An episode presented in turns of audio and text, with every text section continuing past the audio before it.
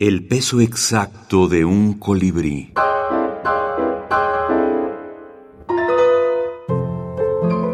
Libros de la minificción. Retazos. Mónica Lavín. Clandestino. Con el miedo y la culpa capoteando el fuego de la pasión, se dieron cita sus bocas secas, sus cuerpos húmedos, sin sospechar siquiera que, con el mismo miedo y culpa pegados al corazón, sus cónyuges emparejaban también sus fantasías.